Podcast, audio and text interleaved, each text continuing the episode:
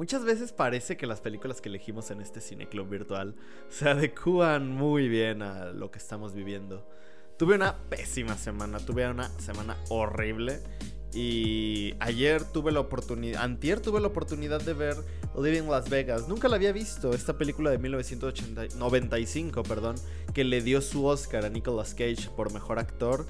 Es algo que no había experimentado porque sí, no es una película, es una experiencia, es algo tan lleno de es una es un filme tan sensorial que te lleva a través de un camino similar. Y no quiero comparar porque evidentemente son películas distintas, pero es como un viaje muy parecido a lo que fue Enter the Void de Gaspar Noé, sin, eh, sin tener una forma tan narrativa que vaya jugando con el espectador de una manera tan retroalimentaria. Pero Living Las Vegas termina siendo un ensayo, un análisis acerca de la propia destrucción personal que nosotros podemos hacernos a nosotros mismos. Es una película increíble, es una gran actuación de Nicolas Cage y de Elizabeth Shue, pero pues bueno, eh, no los quiero aburrir más con esta introducción. Voy, a dejarlos con el podcast número 60 de Cineclub, donde yo y algunos miembros del Cineclub estaremos hablando acerca de Living Las Vegas de 1995. Pues muchas gracias por el apoyo que nos están mostrando. Ah, hemos estado un poquito distantes de redes sociales por motivos que ya les mencioné, que tuve una muy mala semana. Pero pues bueno, que estas pláticas con los miembros del Cine Club no nos eviten seguir viendo buen cine. Disfrutemos esto y pues sigamos viendo estas increíbles películas con nuestro mes temático de Nicolas Cage. Aquí tenemos cine latinoamericano. Comercial. De oro.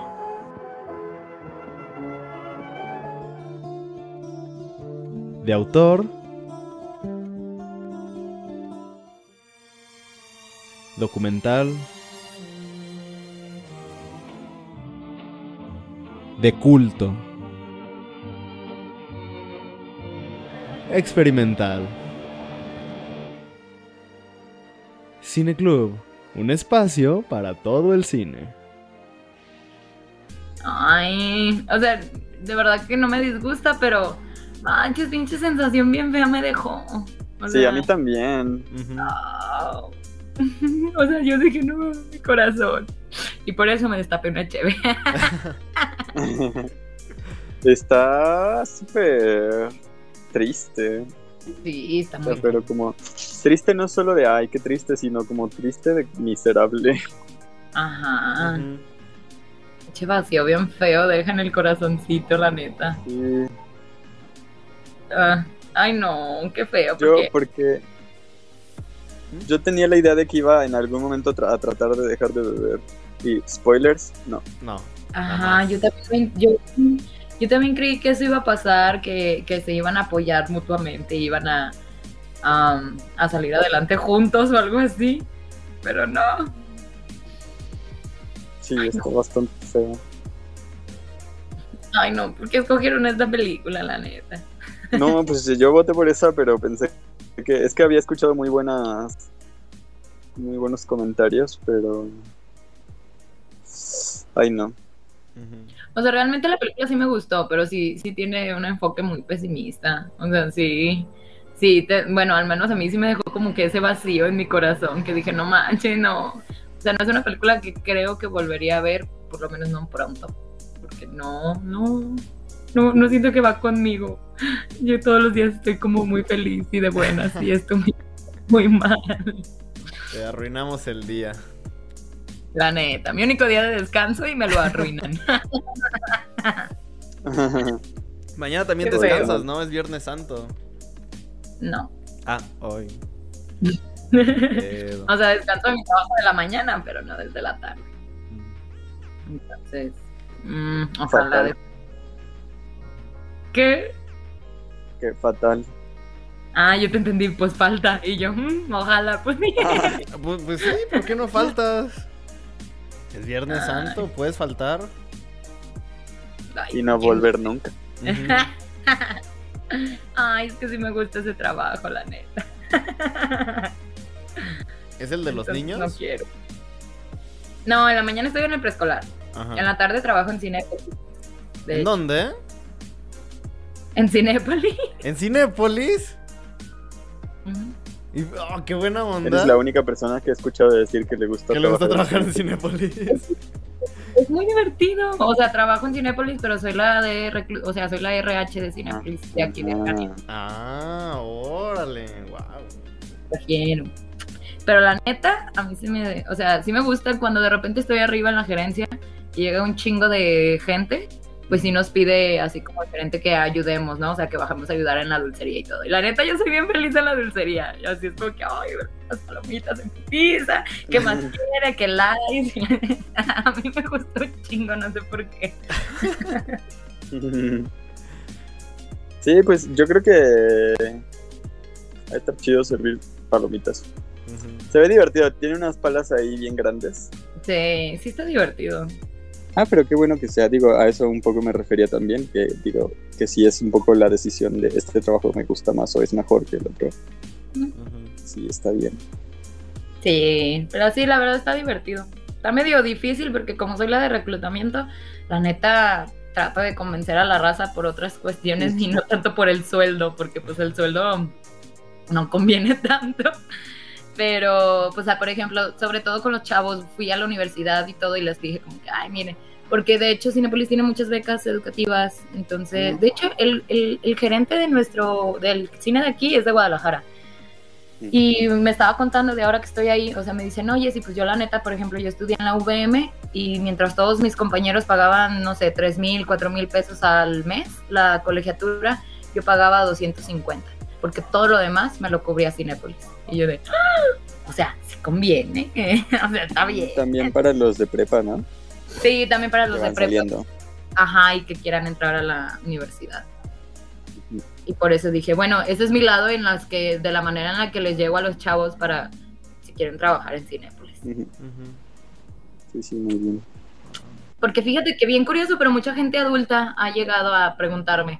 Pero, o sea, y yo siempre les digo como que no dudo de su capacidad de a lo mejor estar en el área, pero es un área muy pesada porque pues cuando yo aprendí, era, a- aprendí ahí en dulcería primero y no manches, la neta, mm, sí, es una chinga, o sea, porque sí es estar en contacto con mucha gente que de repente se te pone bien mal pedo y tú le tienes que contestar como que, ay, sí, chedo, ¿no? aunque tú por dentro como, "Qué culero Sí, sí, sí, sí. Y atender a tantas personas porque pues por ejemplo con el estreno de Spider-Man no manches en el solo día de estreno para hacer un cine muy pequeño tuvimos a 1600 personas en el miércoles que se estrena entonces no manches neta fue todo el día todo el día estuvimos en chinga luego porque tener que separar a los que se están peleando en la fila. Por, porque- sí también Yo soy de esos.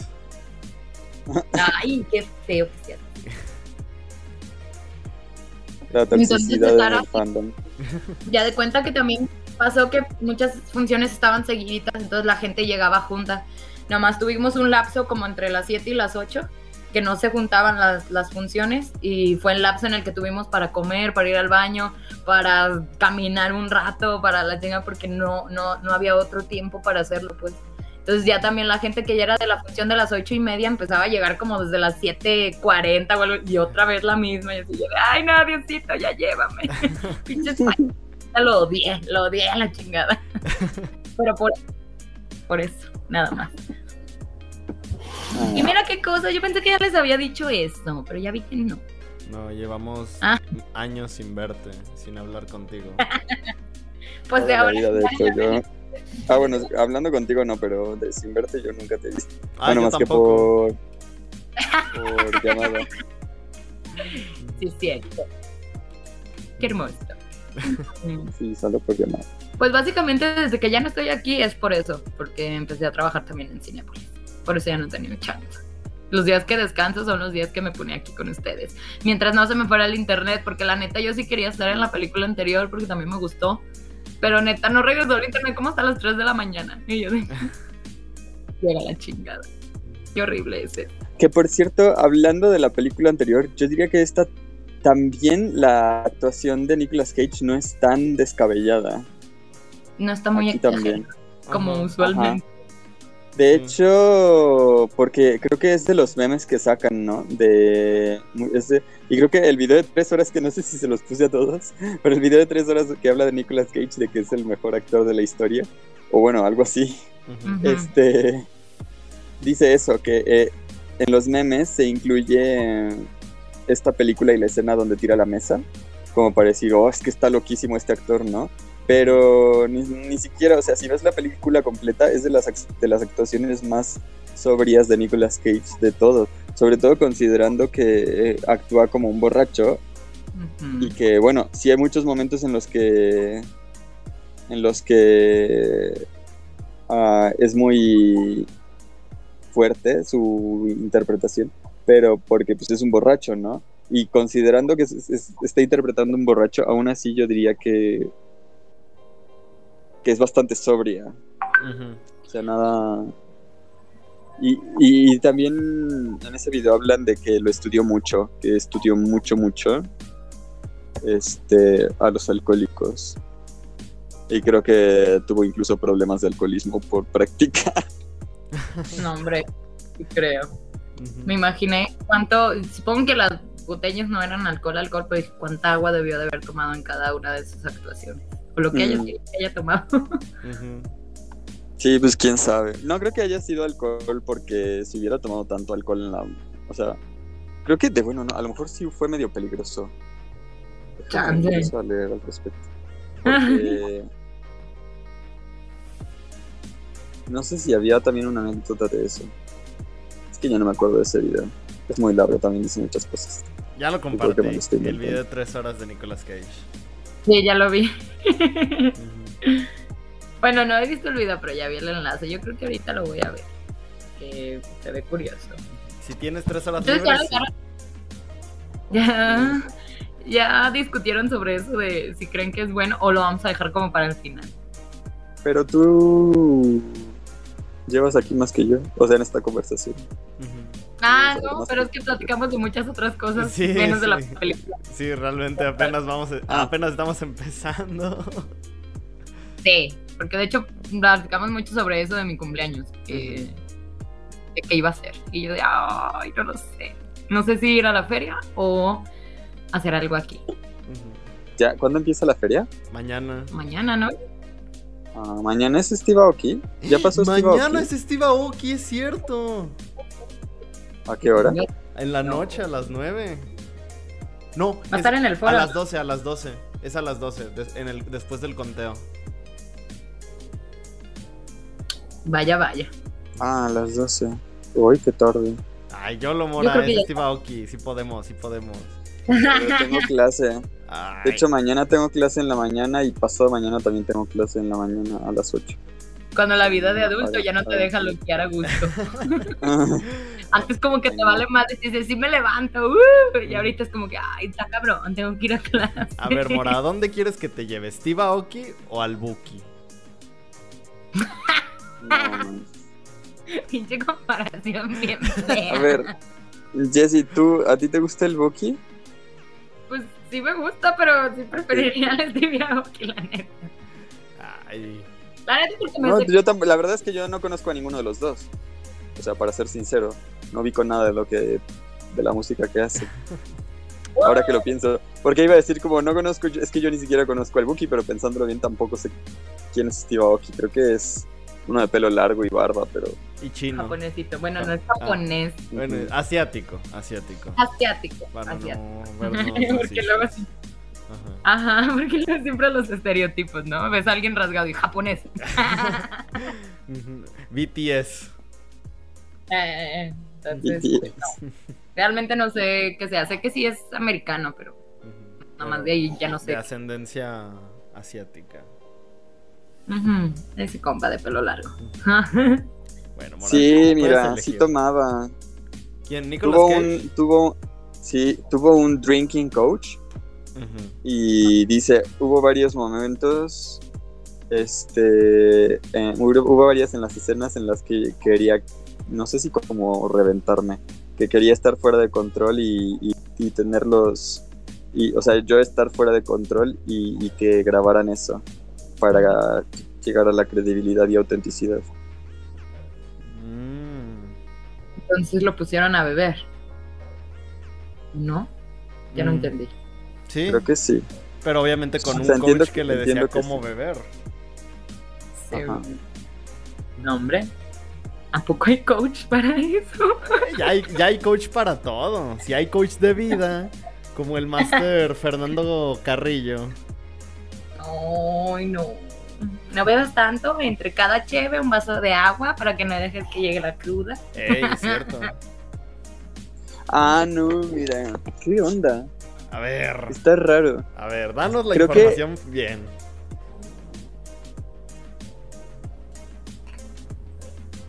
Sí, pasa a ver. Mira, mi primo Román Coppola dijo, deberías ir y contratar a Tony Dingman, quien en ese momento estaba muy borracho y también era poeta. Eh, contrátalo para que sea tu drinking coach. Mm. Y lo tenía en el set todo el tiempo y el, y el, y el tipo se ponía en posición fetal en su en su en su tráiler como de cab- cabina de de eso es como ¿cómo le dicen? Ah, como esos trailers Donde, ¿Dónde se viven? cambia todo eso. ajá, Ajá. Ajá, sí, sí, sí. y este y, y él es el que dijo lo de no pateas la barra, sino que te inclinas en ella porque no es vino veritas, es in en vino veritas, Ajá. in vino veritas, Sí. que es uno de los diálogos de la película. Sí, con la muchacha en el bar, ¿no? Ajá, Eh, sí, cierto. sí. Ay, qué triste. Mira, ahora Digo, que, no sé si es bueno o triste. ahora que mencionaste ese diálogo, tal vez la actuación de Nicolas Cage no es como tan, como, vamos a decirlo, tan del estilo eh, explosivo o tan de este estilo exagerado que se le ve normalmente, pero los diálogos sí lo son. O sea, todos esos monólogos que tiene sí son muy, muy característicos de él. Sí, cuando se empieza a grabar, ¿no? A mí se me hizo muy raro cuando se empieza a grabar en el- como, diciendo algo sobre la muchacha en el banco. Ajá. Sí, o sea, sí, sí, sí, que... Sí, sacó- sí me sacó mucho de onda. Y toda la gente también se le quedó viendo así como... ¿Qué pedo con este compa? Sí, sí, Porque sí, sí. era muy extraño, o sea, neta su diálogo estaba bien raro. Pero de hecho me acordé mucho de ese, de ese momento en el que se está grabando, cuando después, cuando se van como en el al hotel del desierto, está Sara o Se- Sarah, no sé cómo se pronuncia, te empieza a echarla así la botella y me acordé de ese diálogo cuando Sí, decía, que- exacto, que es lo que quería, ¿no? ajá, y yo de, ay, Y que también parece que a la gente que quiera una explicación de la historia hay que aclarar simplemente es borracho, conoce a otra a una prostituta que tiene problemas un poco de autoestima diríamos. Eso no lo explica todo, pero bueno, básicamente es eso y este y no em- no mejora, es este camino no, no es Stairway to Heaven, es Highway to Hell. Um, Ah, y qué, qué- qué buena pero- referencia. Qué gran forma de explicarlo. Bravo. eh, sí, me sí, llama la atención que, así como dice Jesse de esa fantasía que tenía, me da la impresión de que por la foto y por la chica del banco también, y pues por Cera, parece que sigue una, un patrón como de quién le gusta, ¿no? Como de que está tratando de vivir su vida en fantasía. ¿Cómo? A ver. O sea, que son parecidas, todas son rubias. ¿no? Ah. O sea, casi que serían las mismas. A lo mejor incluso es... La del banco creo que no, pero a lo mejor la de la foto y Cera son la misma actriz. La de la foto de su esposa con su hijo. Sí, sí, sí. Mm, ah, Es que sí me acuerdo de ella, sí. Pero no era la misma. Pero sí es cierto, no había pensado que su esposo era, bueno, su esposa era rubia y luego la, la chava del banco también y luego ella también. Creo que la única que sale del patrón es la del, la del bar.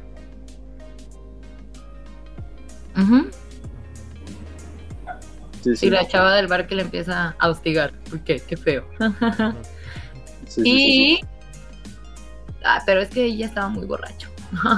Iba a decir también la, la prostituta que se encuentra después que le roba su anillo. Pues ella tampoco Ajá. entraría en ese clip. Pero supongo que ahí fue porque más bien ella se arrimó y fue como que. Que de hecho, no sé si fue una como un problema mío o así es la película porque luego me asusté. De repente se me fue como la- el internet de nuevo y en ese en este lapso de ahí no se escuchaba nada, pero entonces pensé, no sé si sea porque así estaba la película o porque ya cargó la imagen pero ya no cargó el audio y valió madre. ¿Cuándo? ¿Cuándo? no- ¿Al- ¿Al inicio? Sí, cuando está conociendo a la que a, a la que le roba el anillo. Ajá. O sea, de No, repente creo que sí es así. Sí, sí es así, sí es así. Ah, ok. Porque dije, si fue así, qué chido, porque te están poniendo en la, pers- la perspectiva de él, de que a lo mejor ya ni siquiera Ajá. entiende qué pedo. Y está así como que, eh, eh, ¿qué? Y Entonces, justo esa escena me gusta a mí también. No sé si ustedes lo verán de la misma forma, pero me gusta que corta a que lo deja como que le está chupando el dedo Ajá. y para mí fue como ah es una analogía. Estamos haciendo aquí una metáfora, o sea, ni- no muy sutil, ¿no? Pero digamos como que es una es una forma de expresar que ahí ya tuvo su mamada, ¿no? Es lo que yo entendí de inicio, pero luego cuando despierta y ve que no tiene el anillo, le cae el 20 de que no, solo le robaron Solo se lo robaron. Y dije, ajá, entonces también es como que de inicio tienes primero esa, ese sueño de que así, de que fue lo idílico para él, y después junto con él te das cuenta de que no, no fue así. Pero de inicio te queda la misma sensación que él tuvo de que se llevó a una prostituta a un hotel y, y ella le estaba ayudando. Y no. ah, luego me dio mucha tristeza el diálogo también que le dice a ella, porque a ella le valió madres la neta. Pero que le dice como de no sé si mi esposa me dejó por alcohólico o yo me hice alcohólico Porque mi esposa me dejó. Y yo de ah, no, Sí. es que ves, Eso está, está, está está bien, tristísimo. está bien triste. Ah, Y, y como toda la gente, y eso es muy fuerte, ¿no? Como toda la gente los ve como, ay, qué asco, qué tristeza, qué miseria, cuánta... Pero nadie quiere hacer nada por ellos, todo el mundo los quiere simplemente fuera. Todos le dicen como vete, como su jefe, los de los del hotel, los de los de la, los de la casita o departamento de, de cera, los de la bueno, los de los casinos no, los de los casinos siempre son bien hijos de puta, pero, Ajá. eso no importa pero con también quién, los echan. Sí. Ujú. pero sí como esa indiferencia con las personas, digo, tampoco no, a lo mejor te vas a poner en resolver la vida de todas las personas que te topes que estén en una circunstancia así, pero al menos ser un poquito más empático, ¿no? Porque me acuerdo cuando vi la escena esta en la que se cae sobre la mesa y, y- y llega la de la del hotel y les dice como que no, no, o sea, como muy amable, ¿no? Y dije, ah, mira, qué bonito, pero dice, no te preocupes, este, estoy acostumbrada como a personas, a perdedores como ustedes y así. Y yo dije, no Sí. manches. ¿qué onda? Fue muy grosera, señora. Ay. Entonces sí. Sí. es como esa falta de empatía con todos los demás. No digo que pues a lo mejor ya te hicieron un cagadero y todo, pero todavía no los vas a hacer sentir peor de lo que a lo mejor ya se sienten. Que a lo mejor el, el personaje, o sea, el Ben no está consciente todo el tiempo de lo que es y de lo que está haciendo, porque ya ves que siempre, o sea, desde un inicio le dice, tú nunca me puedes pedir o nunca me vayas a pedir que deje de beber, porque pues es algo que no, o sea, como que ni me lo pidas porque la neta irá, no, no van a cabronar y ni voy a hacerte caso. Y la chava, ay, sí. Entonces, están conscientes de las circunstancias. También ella cuando le dices que yo solamente te estoy utilizando. En parte, pues básicamente se estaban utilizando ambos. Él como para a lo mejor tener con quién compartir, no sé, su... su ¿cómo, se, ¿Cómo decirlo? Como su vicio, no sé cómo hacerlo, o solamente no sentirse solo o estar con alguien porque desde que se separó de su esposa bueno, no se sabe si desde que se separó, es que ese, ese diálogo es lo que me conflictó también, porque sí es No. cierto, no sé, y no se explica si la esposa lo dejó por eso o él se hizo así porque lo dejó su esposa. Entonces, quién sabe. Pero ella también está consciente de que, o sea, y sabe que lo único que quiere es como tener ese afecto, que no quiere estar sola, que quiere todas las noches, porque decía que lo único que la recibía en las noches era el, no me acuerdo si dijo algo así como el aromatizante o algo así, que era lo único que la esperaba en las noches al, al regresar a casa y no sé qué. Y era lo que no quería, que no quería estar sola, que quería sentir el afecto de alguien y no sé qué. Y ya ni siquiera le importaba de quién fuera, o sea, sino que conectó con él porque él estaba bajo las mismas circunstancias y fue como que no manches, de aquí soy. O sea, él y yo estamos pasando por algo, aunque sea diferente, está bajo lo mismo. Entonces nos vamos a llegar a entender y podemos compartir esto. Y yo, de, ay, no, no, es que qué horrible es esto, de verdad. La dependencia, el baja autoestima. Ajá. Ujú. Sí, sí, sí. Pero bueno, es que a mí también me causa conflicto eso de... O sea, por un lado sí se están utilizando, pero por otro lado es lo mejor que podrían hacer. O sea, compartir sus vidas, que si te sientes mal y encuentras a alguien que también se siente mal, pues trates de ayudarte. Sobre todo cuando nadie más está ahí y cuando todos los que te ven te, te echan a la basura pues ¿qué vas a hacer? O sea, ¿cómo, ¿cómo decirles, no, no, no, es que tienes que estar bien contigo mismo, tienes que aprender a estar solo? Es como, ¿cómo les puedes decir eso? Porque, o sea, una cosa es aprender a, convivir contigo mismo y otra cosa es vivir siendo maltratado y marginado todos los días. Sí, O sea, claro. una persona que está en esas circunstancias no puede dejar, es- o sea, no, no sé, a lo mejor sí puede, pero es, es, es ah, cínico de todos nosotros como simplemente decir, ah, es que tendría que aprender a, o tendría que arreglarse solo. Es muy difícil, casi, yo creo que casi imposible que alguien salga de, esa situa- de una situación así solo. Sí. Pero tú crees que ellos se ayuden? O sea, ¿crees que de verdad? Porque mira, empiezan muy abajo. Y nunca, nunca van hacia arriba. O sea, es como empezar de abajo y terminar, pues, en el hoyo. Termin- Más abajo. Ajá. Solamente van como en declive. Cera, Cera, Cera está en una mejor situación. Bueno, sí. Eso 100%, ¿no? Sí, sí, sí. Y él, ¿cuál era su situación antes de, de Cera? O sea, estar solo en un cuarto tomando, estar solo en un cuarto tomando. Pero ¿Por Así qué? que también diría que está mejor. él ya iba, él ya, él ya se había ido a Las Vegas a, a morir, a morir lentamente consumido por el Sí, sí. alcohol.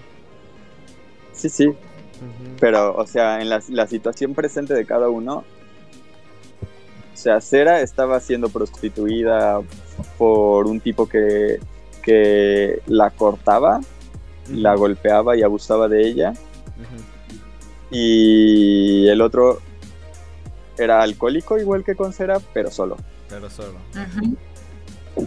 Entonces, su situación inmediata sí que mejoró. Mm. Mm, Mucho, además, diría yo. Luego estoy pensando en que, por ejemplo, mm, se puede decir que a lo mejor fácilmente puedes llegar a pensar o decir como que, "Ay, es que no manches, mm, si ya se habían encontrado y estaban bajo las mismas circunstancias, ¿por qué no eh, se apoyaron como para salir adelante, no, no hacerlo lo que estaban haciendo? Pero también es ponerte en el contexto y ser empático de que a veces no sabes qué cosas también vivieron y por qué terminaron en, en estas, en estas circunstancias, pues, o sea, no enten- no se te da en un contexto anterior de, para saber por qué Cera termina siendo prostituta, pero quizá algo pasó antes de eso y ya no ve otra salida, y, o sea, y tampoco no está bien juzgarlo en ese sentido porque no estamos en- inmersos en eso, como que estamos afuera, ¿no? Aparte de como espectadores que somos, pero también como que llegas a sentir, o por lo menos yo, sentí como esa empatía con ella porque decía, no manches, no sé qué haya pasado, pero ha de estar bien feo y que de todas maneras encuentras en alguien que también está de la chingada, encuentras como ese ese ¿cómo se dice? ese cobijo, como que esa ese amor, esa esa comprensión a tus circunstancias y todo. Entonces, imagínate estarte sintiendo a lo mejor toda tu vida solo, ¿no? De que nadie te apoyó, nadie estuvo ahí contigo. Entonces encuentras en un güey que a lo mejor también está igual, pero que contigo, cuando estás tú con él, ya no te sientes así. Entonces, por mucho que a lo mejor alguien externo llegue a decirles que no manches, nomás están perjudicando más de lo que se están apoyando, solamente ellos sabrían pues lo que están pasando cada uno y por qué están en esas circunstancias, aunque estén de la chingada, porque sí es cierto, o sea, van en un punto, yo también lo veo como en declive, o sea, van siempre para abajo, pero sí es cierto, en su momento, o sea, antes de tenían, no tenían nada, básicamente. Entonces nomás se encontraron y al menos ya se tenían juntos. tenían ju- pero de ahí se fueron hacia abajo, pero se fueron los dos. Ay, me, Ay, me no. encantó todo eso que dijiste. Sí. Ah. Ajá. ay, no, es que no. Es muy triste por eso. Ajá. Es muy triste porque ves cómo ellos sí se pueden, o sea, se cambian uno al otro y se se afectan de manera positiva hasta cierto punto y se quieren. Y ya después podrás decir si es un amor de dependencia o tal. Pero es que, como dice Jesse, es más de lo que, o sea, no tenían nada, ni eso tenían. Pero no alcanza. Exacto. Y luego aparte como que yo sentía que ella, cuando le pide ir al doctor, o sea, ella está dispuesta a aceptarlo como es, pero como que no está dispuesta a ser espectadora de, de su, ¿cómo decirlo? Como de su desgracia, de su declive, de... O sea, ella intenta, aunque, eh, o sea, como que no hay problema que te guste la pistiación, pues, pero trata de ver a lo mejor a un doctor. Entonces, como que ella sabe y lo acepta, pero también en parte quiere ayudarlo, al menos a la manera que ella piensa que puede hacerlo. O sea, tampoco no lo obliga a ir al doctor o tampoco, pero se lo va sugiriendo con ciertos comentarios, ¿no? Cuando le dice, oye, te cociné arroz por si quieres co- comer arroz, cuando van a cenar, o sea, con cosas chiquitas que a lo mejor para ella iba a ser como de poco en poco un cambio, ¿no? Yo lo noteaba así como que ella quería, o sea, como que ella lo aceptaba, pero no quería ser la espectadora de la desgracia, que al final lo terminó siendo. Pero, ay, no, es que también esa escena al final me dio mucha tristeza. Yo quería llorar. Sí, Dije, "No, ¿Por qué? De verdad, yo tenía esperanza que en algún punto de esta película fuera a pasar algo así bonito, pero no, nunca pasaba. yo también, porque hay, hay varios momentos como que tienen monólogos que, sobre todo Cera, ¿no? Creo que parece que está en un, psiqui- un psiquiatra o un psicólogo. Como que está yendo a No terapia o algo así. Ajá, ajá. Entonces dije, me dio esa sensación. para- Ajá, de que iba a mejorar, pero no. Nunca mejoró. Qué triste. Ay, no. Sí, está, re- está bien feo. Y luego aparte estaba viendo en la- todos los contextos que a lo mejor agarra, ¿no? Por ejemplo, todas las personas que sufren a lo mejor de alcoholismo que tienen este... Me recordó mucho a la película que vimos antes, la de Cementerio para Elefantes, sí se llamaba así, ¿no? Sí, La que era, era latina. sí. No me manches, alegría. cómo me hizo llorar. se me Ah, sí, figuró mucho el personaje de Nicolas Cage, porque también fue a Las Vegas a morirse.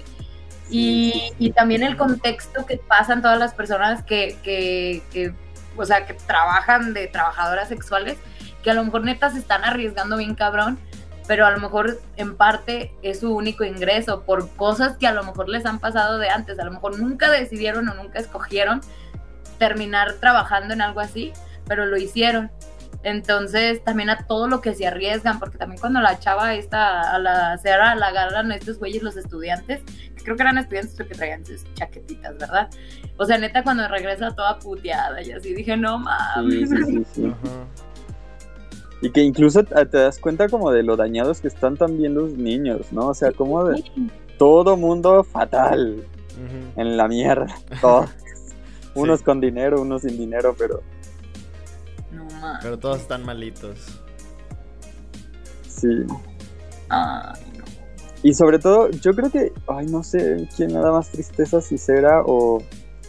o. Vuelven. Ajá, porque.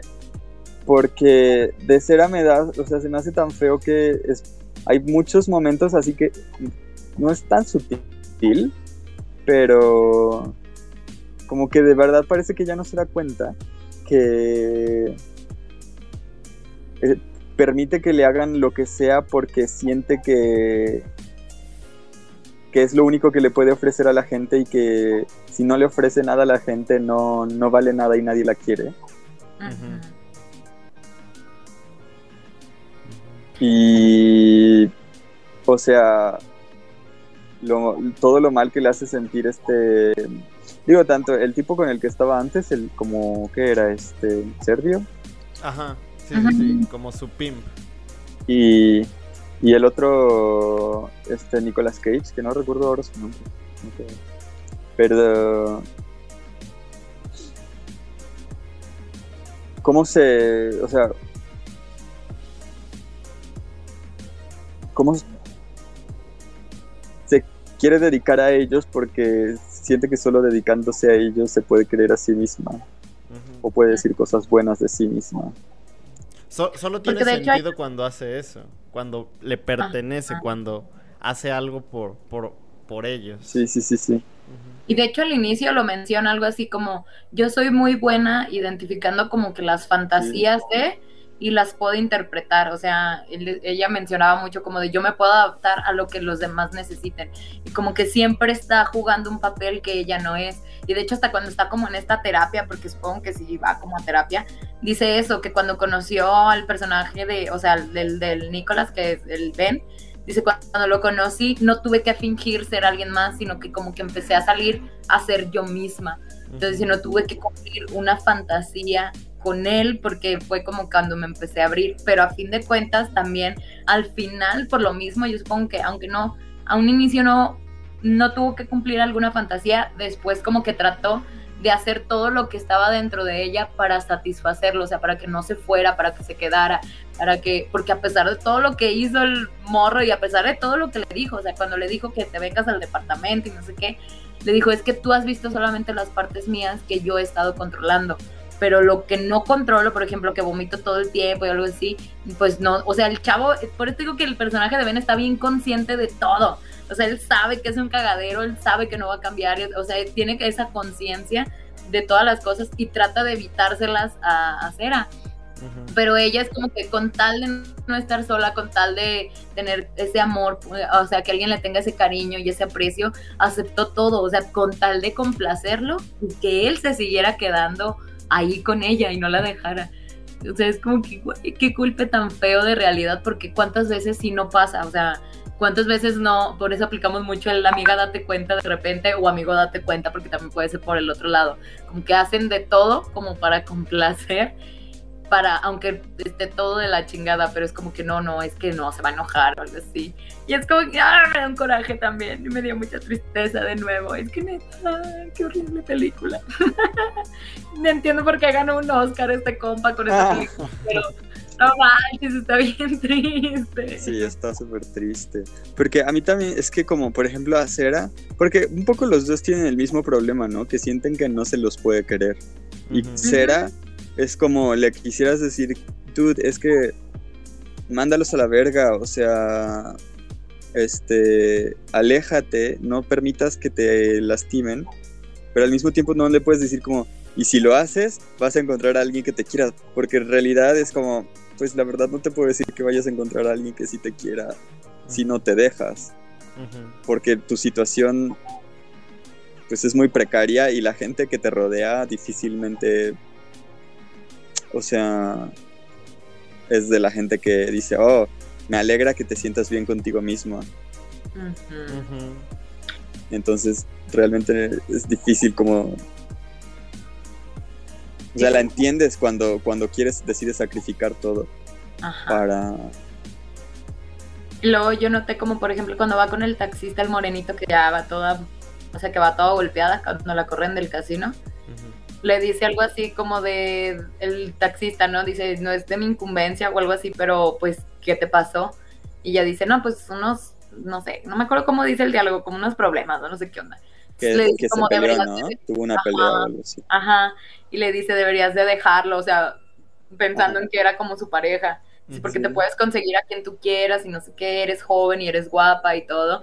Y la risa como tipo sarcástica que se avienta el personaje, porque es como que, "Ah, Así como de, güey, o sea, como si, bajo sus circunstancias ha de pensar, pues a lo mejor me puedo conseguir a quien yo quiera, pero que acepte tal cual como este otro compa las cosas que, ha- que soy y que hago, pues a lo mejor no, a lo mejor nadie. Qué feo. Sí, claro, porque, o sea, a lo mejor ella no puede dejar, por simplemente por supervivencia, no puede dejar de ser prostituta y a la gente pues, no la va a aceptar. Ujú. Y entonces la- eh, es, es como, yo te acepto porque no valgo nada, entonces que tú hagas eso, pues como yo no valgo nada, está bien. Y no porque no se pueda o no se, no se deba aceptar o, o lo que sea, ¿no? Sino porque el origen de la, de la aceptación no es genuino, no es te acepto porque te quiero así, sino Ujú. es te acepto porque me siento tan miserable que no creo que pueda conseguir algo mejor. Ujú. O te doy esta aprobación porque de todas maneras, pues no puedo considerarme más o menos que tú. Soy como X, no, no soy quien. Claro, o sea. Y bueno, o sea, por un lado, quién sabe, tal vez sí es genuino, pero no lo sabes hasta que no. Eso es, eso es un poco donde sí, sí es importante eso de quiérete primero a ti mismo, porque nunca vas a saber si es genuino hasta que hasta que solo te, hasta que primero te quieras a ti independientemente de todo lo demás.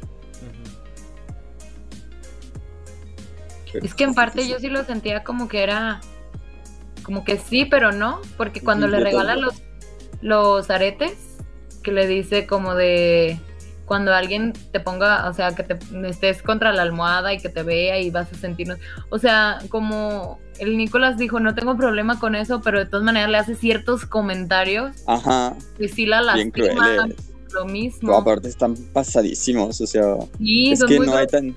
Sí, son muy grotescos, son muy groseros. Y de- y ella se queda como de, ¿qué pedo?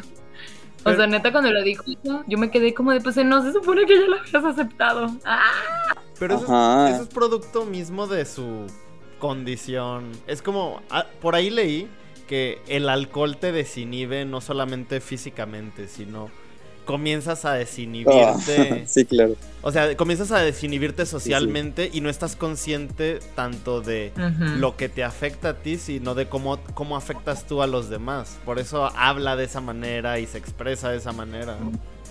Sí, sí. ¿Sí es desinhibir? Sí. Sí, como el inhibidor en League of Legends. Es que no sé, como que ahora tal vez inhibir no es la palabra, pero bueno, eso. Lo voy a anotar. Ah, para investigarlo luego. Ajá. Pues sí, es lo que la gente siempre dice, que bebe para desinhibirse. O sea, pero según yo en el contexto en el que la gente dice que bebe para desinhibirse, es como para ah, soltarse. Pues sí, pero también sueltas cosas malas. Exacto. Pero, o sea, en la forma en la que yo le estoy diciendo no es tanto como para soltarse, sino como para eh, evitar como sentir, evitar como... Sí, Ah, Ajá. enajenarse o... O en sí... Bueno, no. Oh, insensibilizarse. El alcohol te Ajá, insensibiliza, exacto. desensibiliza. Ajá. Insen sí. Sí, sí, sí. Ajá, tanto físicamente como empiezas a desensibilizarte al momento de relacionarte con otras personas y pues no estás consciente Sí, sí, de, sí, sí. de- de todo lo que tú dices, cómo llega a afectar a otros. Esa era la palabra. Sí, perfecto, exacto. Sí, sí, sí. Es que también estoy pensando que a veces depende del el nivel como que de alcohol que me traía en el cuerpo, ¿no? O sea, porque cuando a veces estaba también muy mal, era cuando a lo mejor amanecía y estaba, no sé, ¿cómo, cómo se llama este am, síndrome que es cuando no, no, ya no, o sea, no puedes dejar de, ¿Abstinencia? de abstinencia? Ajá, de que, ¿cómo se llama esta cosa?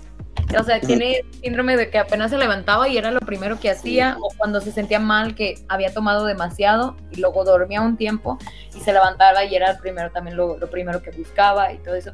Y entonces eran momentos que a lo mejor en, en, cuando estaba como que yo sentía que en un momento que estaba como en la peda, pero que no estaba tan, tan, tan ebrio, era cuando era, estaba controlado y como que se sentía bien y, y hablaba bien y hacía las cosas como más con amor hacia ella y todo eso.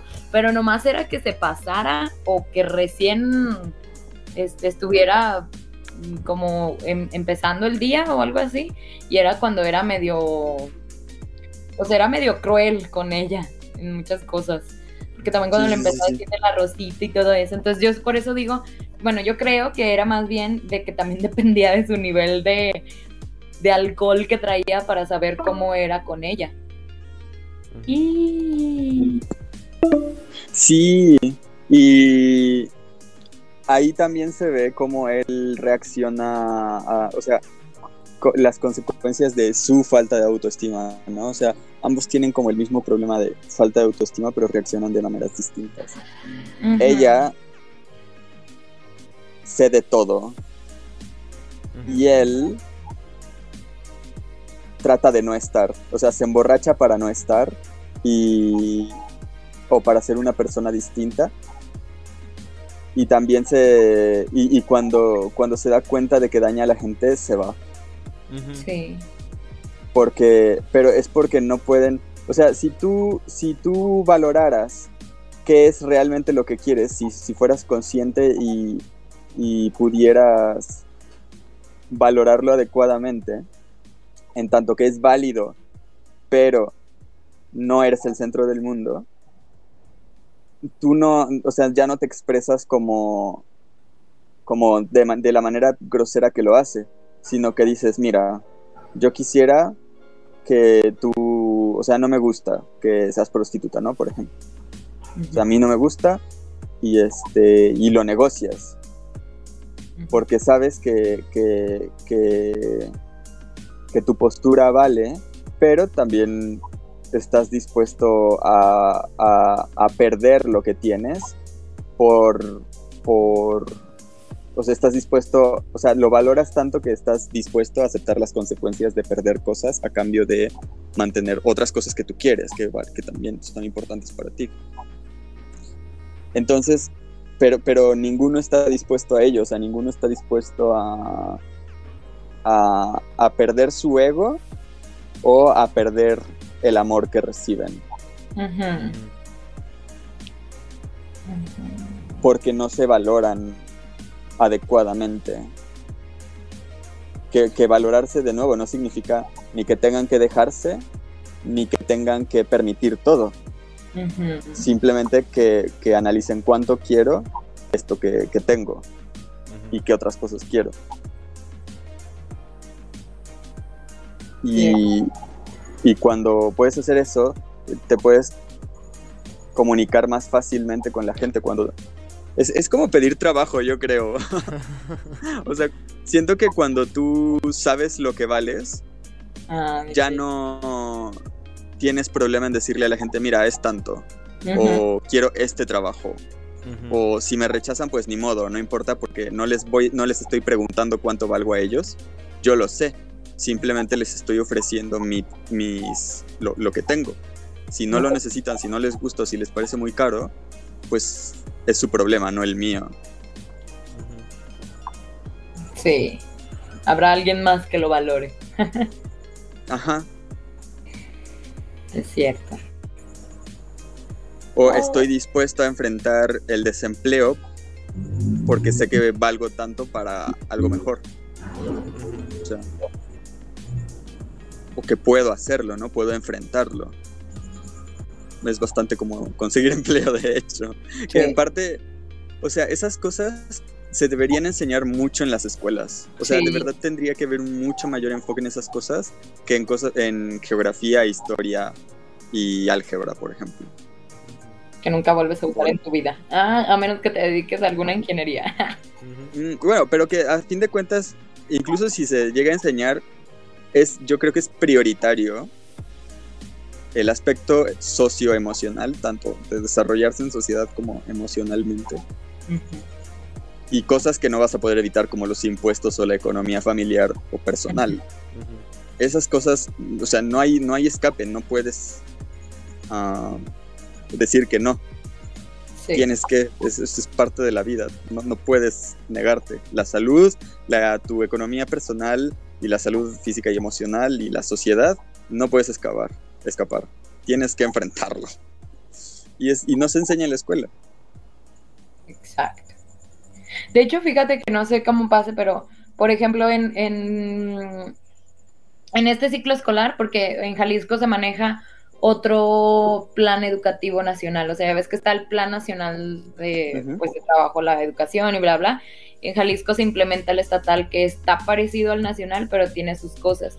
Por ejemplo, de ahora que los niños volvieron a clases, eh, se le dio prioridad a esto, a la, al desarrollo de habilidades socioemocionales. Y se le dio prioridad porque se vio como de no sabemos cuántos niños pasaron por cuestiones difíciles en la pandemia. A lo mejor falleció su mamá, a lo mejor falleció su abuelita por COVID, o no sabemos bajo qué circunstancias los niños vayan a volver a clases. Entonces, también como que forzarlos o decirles, es que tú tienes que venir, pues, tienes que dar el 100% de ti, que no...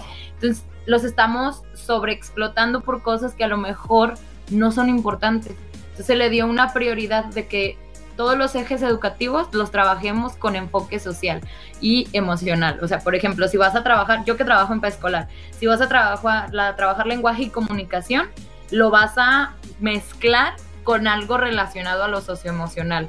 Y ya te daban, de hecho te dieron, bueno, dieron muchísimos planes de trabajo que eran así. O sea, por ejemplo, vas a trabajar pensamiento matemático, pero lo vamos a hacer también con el reconocimiento de emociones. ¿Cómo las reconoces? ¿Dónde las sientes? ¿Dónde las, dónde las expresas? ¿Con quién las expresas? ¿De qué manera lo haces? O sea, mezclabas los ejes educativos junto con lo socioemocional para que trabajaras ambas cosas. O sea, no vas a dejar de lado lo que deben de aprender en preescolar, pero vas a fomentar más el desarrollo socioemocional, la convivencia escolar. O sea, le dimos mucha prioridad a la convivencia escolar, al desarrollo de las de las capacidades y de las habilidades socioemocionales, porque lo vimos como algo muy prioritario, o sea, es prioritario que los niños reconozcan, que, que sepan convivir, o sea, porque hay gente que de verdad los niños, por ejemplo, pasa mucho y sobre todo con los niños porque son niños, ¿no? Que lo primero que hacen cuando, no sé, alguien te quita un lápiz, o sea, no llegan y preguntan, o sea, los niños neta llegan y tiran chingadazos.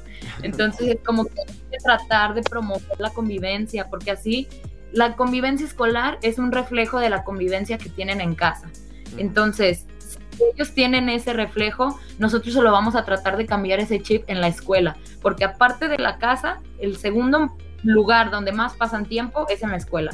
Entonces nosotros vamos a tratar de promover, o sea, era lo que nos decían, nos manejaba el secretario de Educación de Jalisco, dice, vamos a tratar de promover esto, porque sí, los niños son un reflejo de lo que ven en casa. Si pasaron por unas circunstancias muy feas por la pandemia, lo van a reflejar en el salón de clases. Entonces hay que reforzarlo, hay que reforzar la convivencia, los valores como el respeto, la tolerancia, este, el que sepan reconocer quiénes son amigos, quiénes no son amigos. Bueno, en preescolar es difícil, ¿verdad? Eso era más para secundaria pero reconocer eso, las normas de convivencia, qué está bien que me pueden hacer mis amigos y qué está mal que mis amigos no me deben de hacer y cómo poner esos límites. No, no me debes de hacer esto porque no me gusta, ok, si este sí me gusta, entonces esto no hay problema. Entonces estábamos tratando, por ejemplo, en preescolar de reforzar eso. Y la neta a mí me gusta un chingo porque como yo no soy maestra de vocación, o sea, bueno, más bien no soy maestra de profesión, pero al parecer sí soy de vocación le sé más cosas al ámbito socioemocional porque pues yo soy trabajadora social y es lo que trabajé un chingo en la universidad. Entonces cuando ya me dijeron este plan de trabajo y dije, ¡ah! No era yo mm. feliz, porque esos temas a mí sí me gustan un chingo. Y entonces a mí no se me dificultó mucho, pero yo sí me he fijado que muchos maestros batallaron porque ellos se basaban en que los niños deben de aprender esto y los niños deben de aprender aquello y tienes que, no, y tienes que seguir este plan y tiene que ser. Entonces te dicen, oye, tienes que cambiar tus planes porque debes de promover esto sí fue un choque muy horrible para los profesores porque fue un cambio, o sea, la neta hay veces profes que ni siquiera ellos han desarrollado estas, estas habilidades socioemocionales y ahora se las tienen que plasmar a los demás. Entonces imagínate profesar algo que tú no haces, está bien, o sea, imprudente. Que a veces sí pasa, pero no tienes ese tacto o esa manera de compartir el conocimiento. Y ese es el problema también. Ay, no. Ven, me emociono con estas cosas. Oigan, va a acabar la, va a cerrarse la llamada. Va a cerrarse la Sí, ya llamada. sé. Ay. Y de hecho, ahorita tenemos que terminarla porque, como le dije a Ujú. Jessie, tengo, tengo un, eh, algo que hacer. Ay, vale. Ah. Pero todo esto que dijiste me, me gustó muchísimo para cerrar. Sí. Quedó perfecto. Ah, qué bueno. Al menos dejó algo ahí en claro. ¡Ay, la llamada! Está a punto de terminar. Ay, pues bueno, nos vemos el martes, amigos. Dale, pues. ¡Años! Gracias por la conclusión tan perfecta, Jessie. Yay. Nos Ahí nos vemos. vemos, pues. Prometo pagar Google Bye. a partir de ahora.